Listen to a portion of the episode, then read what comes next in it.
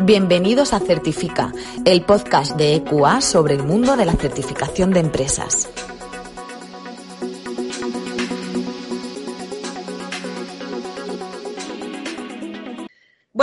Bienvenidos a un nuevo capítulo de Certifica, el podcast de EQA.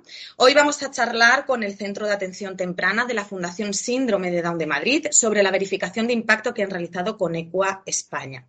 Antes de comenzar, vamos a explicar que el Centro de Atención Temprana de Down Madrid es un servicio que ofrece atención individualizada a niños de entre 0 y 6 años con necesidades especiales originales, originadas por eh, deficiencias, alteraciones en el desarrollo o que presentan riesgo de padecerlas. Eh, para ello, prestan de manera ambulatoria sesiones de estimulación, fisioterapia, logopedia, psicomotricidad y psicoterapia a los niños. Para hablar del informe de impacto 2020 de Down Madrid, hoy nos acompaña Jorge González Julián, coordinador de calidad, vida adulta y envejecimiento en la Fundación Síndrome de Down Madrid. También está con nosotros Alejandra Isabel Martínez, del Departamento de Finanzas Sostenibles de EQA, que tiene amplia experiencia en el desarrollo de estrategias de sostenibilidad alineadas con los objetivos de desarrollo sostenibles. Muy buenos días a los dos, ¿qué tal estáis? Buen día. ¿Qué tal? Muy buenos días. Muy bien, muchas gracias. Pues si os parece, vamos a comenzar. Jorge, no sé si quieres explicar más en profundidad la labor de, de la Fundación Síndrome de Down y del Centro de Atención Temprana. Muy bien, pues nada, eh, la Fundación Síndrome de Down de Madrid tiene como misión la de apoyar a las personas con síndrome de Down y otras discapacidades, otro tipo de discapacidad intelectual y a sus familias, pues desde que nacen a lo largo de todo el ciclo vital, teniendo pues muy referente eh, la mejora de la autonomía y de la inclusión social. Al final, eh, en función de la etapa y de las necesidades de cada persona, pues desarrollamos diferentes proyectos, diferentes acciones, pero yo diría que el punto en común es intentar potenciar al máximo la autonomía de cada participante y dar apoyo y soporte a la familia, pues en la misma línea, ¿no? Para eh, de alguna forma sacar la mejor versión de cada persona y con, teniendo ahí como objetivo y como meta, pues eh, la autonomía, ¿no? Que entendemos que es lo que genera mayor calidad de vida a la persona, ¿no? Jorge, para el desarrollo del informe de impacto 2020, eh, cuéntanos un poco qué información o qué parámetros habéis evaluado con EQA, eh, qué evidencias habéis aportado y cómo ha sido el resultado de esta verificación. Muy bien, pues nada, la verdad es que ha sido un trabajo muy interesante y sobre todo a nosotros nos ha ayudado a ordenar y a focalizar o poner la atención en algunos aspectos que estaban ahí, pero que quizá no los teníamos eso tan estructurados o tan evidenciados, ¿no? Por un lado ha sido importante eh, profundizar en el análisis del contexto, que es una parte pues bastante eh, importante el, el tenerlo identificado, identificar también un poco los objetivos, no tanto los generales que están muy claros, sino también aquellos objetivos más específicos para cada eh, participante, para cada familia identificar un poco también todo el tema de agentes involucrados, ¿no? los stakeholders, y eh, identificar qué eh, indicadores teníamos eh, ya detectados nosotros y que nos podían servir pues para evidenciar ese impacto que sabemos que tienen nuestros tratamientos, pero que, teníamos que poder evidenciar con herramientas o con datos que, bueno, que hagan, que, podamos controlar mejor eh, qué impacto está teniendo y cómo lo podemos evidenciar, ¿no? Eh, sí, disculpe. Perdón, perdón.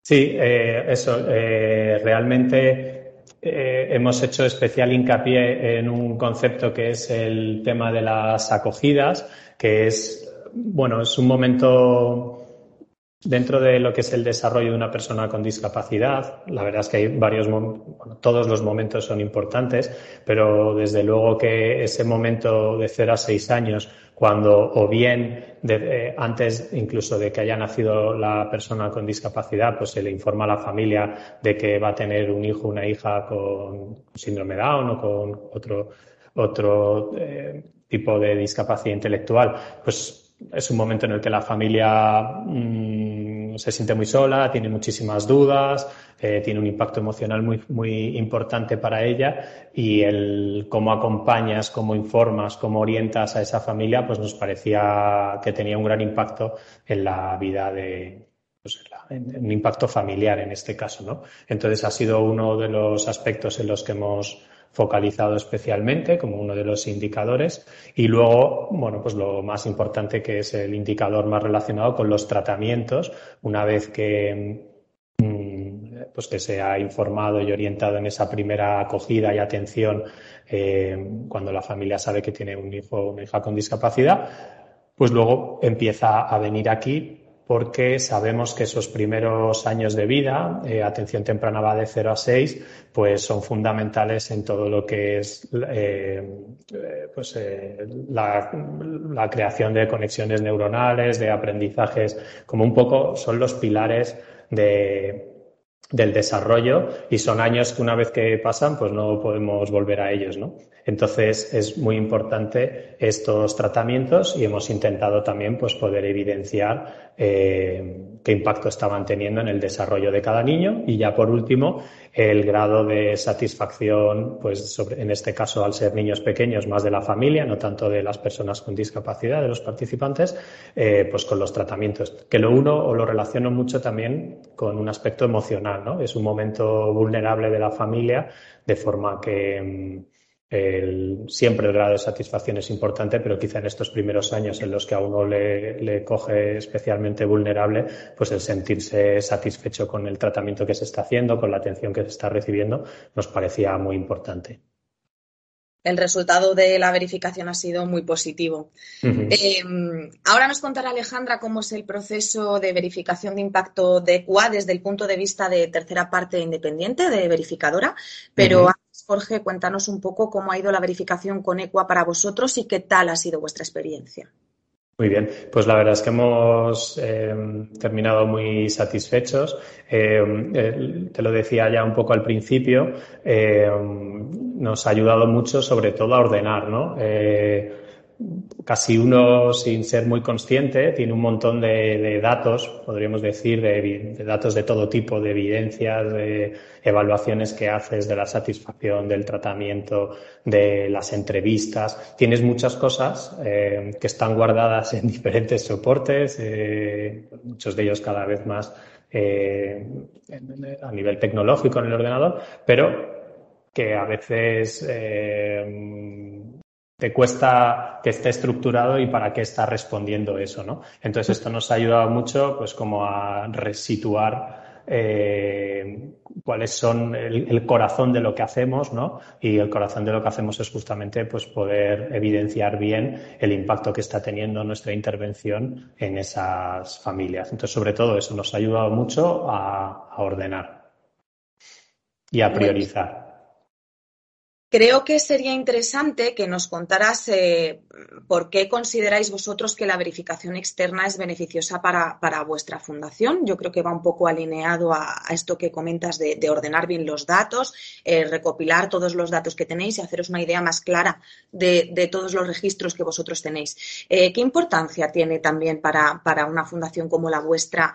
Eh, esta verificación, que lleve a cabo este tipo de verificaciones? Mm, pues yo eh, lo estructuraría quizá en dos partes, ¿no? Por un lado, el propio proceso interno de reflexión eh, que propicia que un externo, o sea, que que te obliga a parar, ¿no? Claro. Eh, vamos en el día a día, pues eso, tienes la evaluación, la otra evaluación, no sé, el informe, o sea, como que vas haciendo cosas casi de forma reactiva y a veces falta es separar y decir, oye, a ver, que igual aquí podemos matizarlo de esta manera y nos va a servir más para medir o mejor para medir esto, o quizá esta parte no está suficientemente evidenciada, aunque sí la hacemos no está no deja suficiente evidencia detrás o se puede bueno como ese momento de parar entonces que te venga alguien de fuera a hacer preguntas y a, ¿no? a, intentar poner el foco en diferentes aspectos te ayuda internamente a darte cuenta de que efectivamente ¿no? pues un poco de tus puntos fuertes podríamos decir y también de algunas necesidades pues que,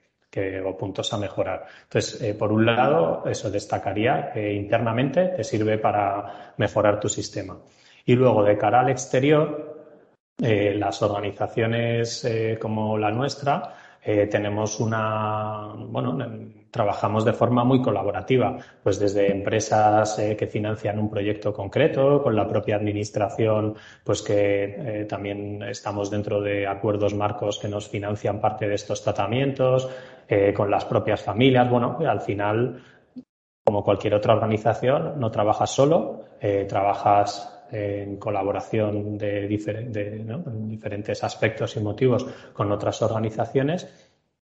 Somos muchas las organizaciones que hacemos eh, los trabajos y eh, cuando un colaborador pues se plantea eh, una colaboración contigo, pues cuanta más fiabilidad, transparencia y seguridad le des, pues le va a ayudar a, a querer o bien comenzar a trabajar contigo o bien mantener esa colaboración que viene haciendo en el tiempo, ¿no? Es un, sí, un poco de, forma coloquial, el no solo hay que serlo, sino hay que parecerlo, ¿no? Es decir, que, que muchas veces eh, haces muchas cosas, pero no eres capaz de poder eh, comunicar al exterior, pues que todo aquello que haces y además por un externo, ¿no? Que creo que eso es muy importante. No, esto no lo, no decimos de un Madrid, esto está hecho de esta manera, sino que alguien con el peso que, tenéis vosotros y que es externo, eh, pues puede evidenciar ese trabajo que se hace.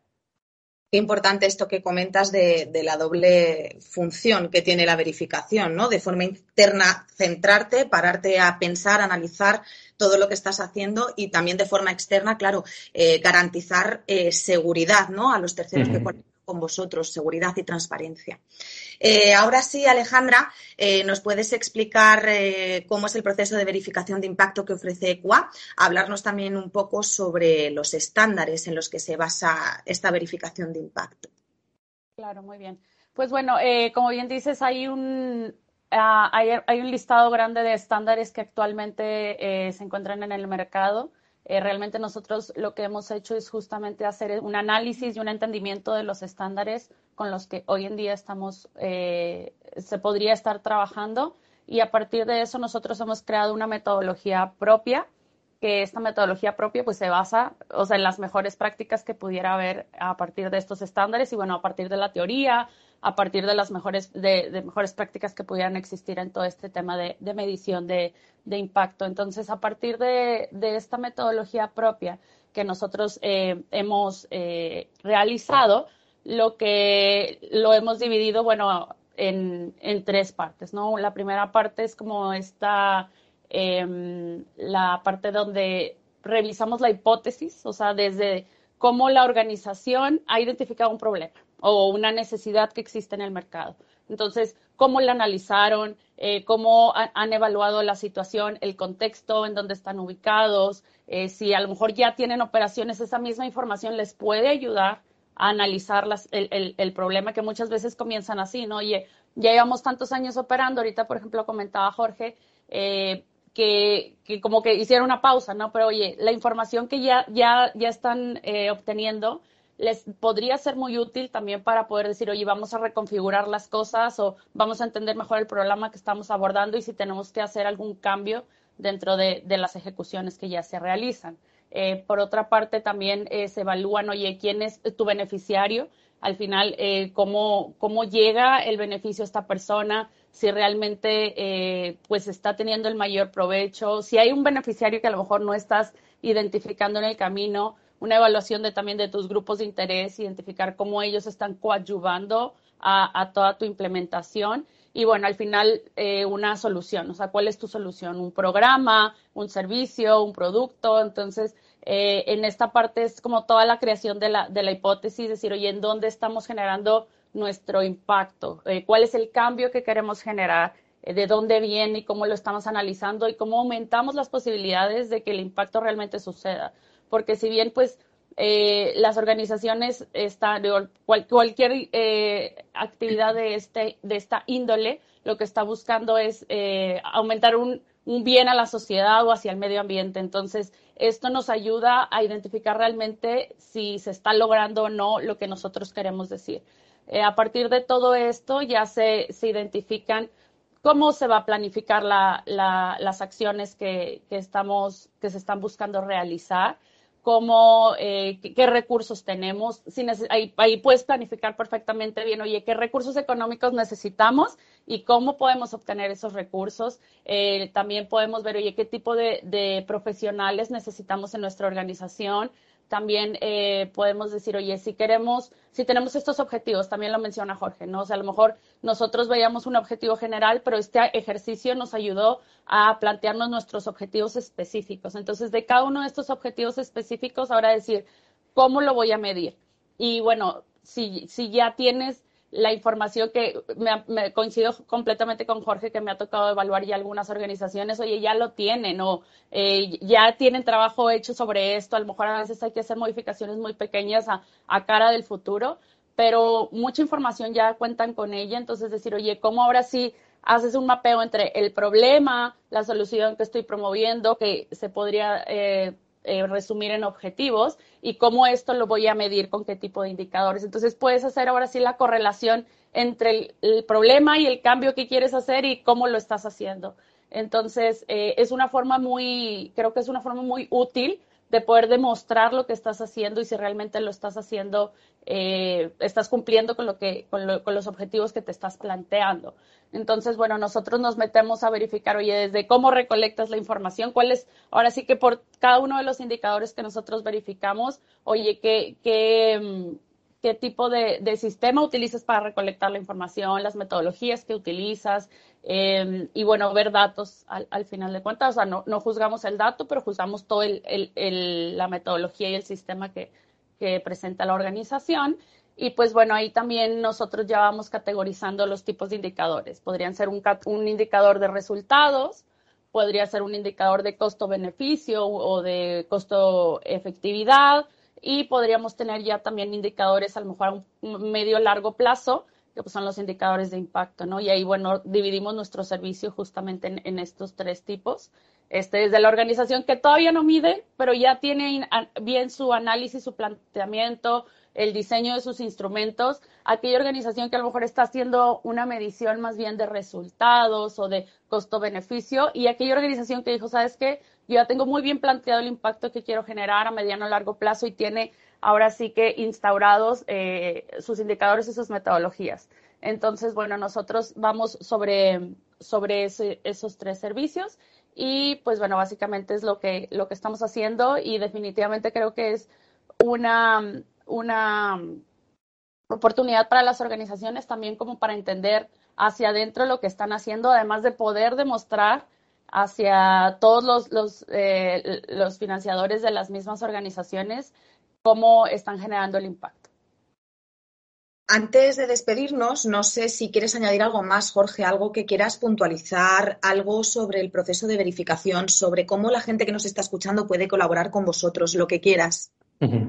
Bueno, eh, no sé, destacar, animar a la gente a que a, desarrollar este tipo de, acciones que, como he dicho antes y como estaba comentando Alejandra, eh, eso ayudan internamente a mejorar el proceso y dan confianza a, posibles eh, colaboradores. Y quizás sí me quedo con con lo que, con lo que más hemos sacado de ese proceso interno y es eh, la transformación que debemos seguir las organizaciones de, de medir, en el punto que habitualmente estamos es que medimos en general bastante bien lo que hacemos, pero tenemos ahí un poco como deberes en medir el impacto de lo que hacemos, ¿no? Yo creo que eso son, ese es el, un poco el futuro por donde creo que van las cosas y lo que este tipo de procesos nos acerca más a, bueno, qué cambios tenemos que hacer, no para ver lo que hacemos, sino para ver qué impacto tiene lo que hacemos, ¿no? Yo es sobre todo con lo que me quedo de este trabajo, aparte de la seguridad y, y fiabilidad que damos al exterior, ¿no? Muchas gracias por participar con nosotros, Jorge, y, por vuestra gran labor. Gracias. Muy bien, muchas gracias a vosotras. Alejandra, no sé si quieres eh, puntualizar algo sobre los beneficios de, la verificación externa. Claro, o sea, como bien lo menciona Jorge, o sea, es, es una forma en la que las organizaciones pueden demostrar hacia el exterior también la fiabilidad de sus datos, eh, generar confianza y pues asegurarse de, los impactos. Creo que estos puntos que menciona Jorge son muy relevantes y son nuestro principal foco para la verificación, que al final pues son un bien pues para, para, para la sociedad y, este, y es un, una forma en la que nosotros estamos evitando también todo el green social washing. Em, creo que es, es, muy importante mencionar estos puntos. Entonces, bueno, considero que, que esos son los principales beneficios que podemos aportar. Y ya por último, em, antes de despedirnos, eh, ¿qué tienen que hacer las empresas que nos estén escuchando para pedir información sobre verificación de impacto o sobre cualquier otro servicio de la División de Finanzas Sostenibles? Claro, sí, contamos con, bueno, justamente esta, este servicio de verificación de impacto, que como digo, hay, hay organizaciones que a lo mejor dicen, apenas voy a empezar, tengo mi planteamiento, tengo mis objetivos, o sea, si estás empezando, hasta si ya mides impacto o tienes indicadores de, resultado, bueno, nosotros tenemos tres tipos de servicio de validación o verificación.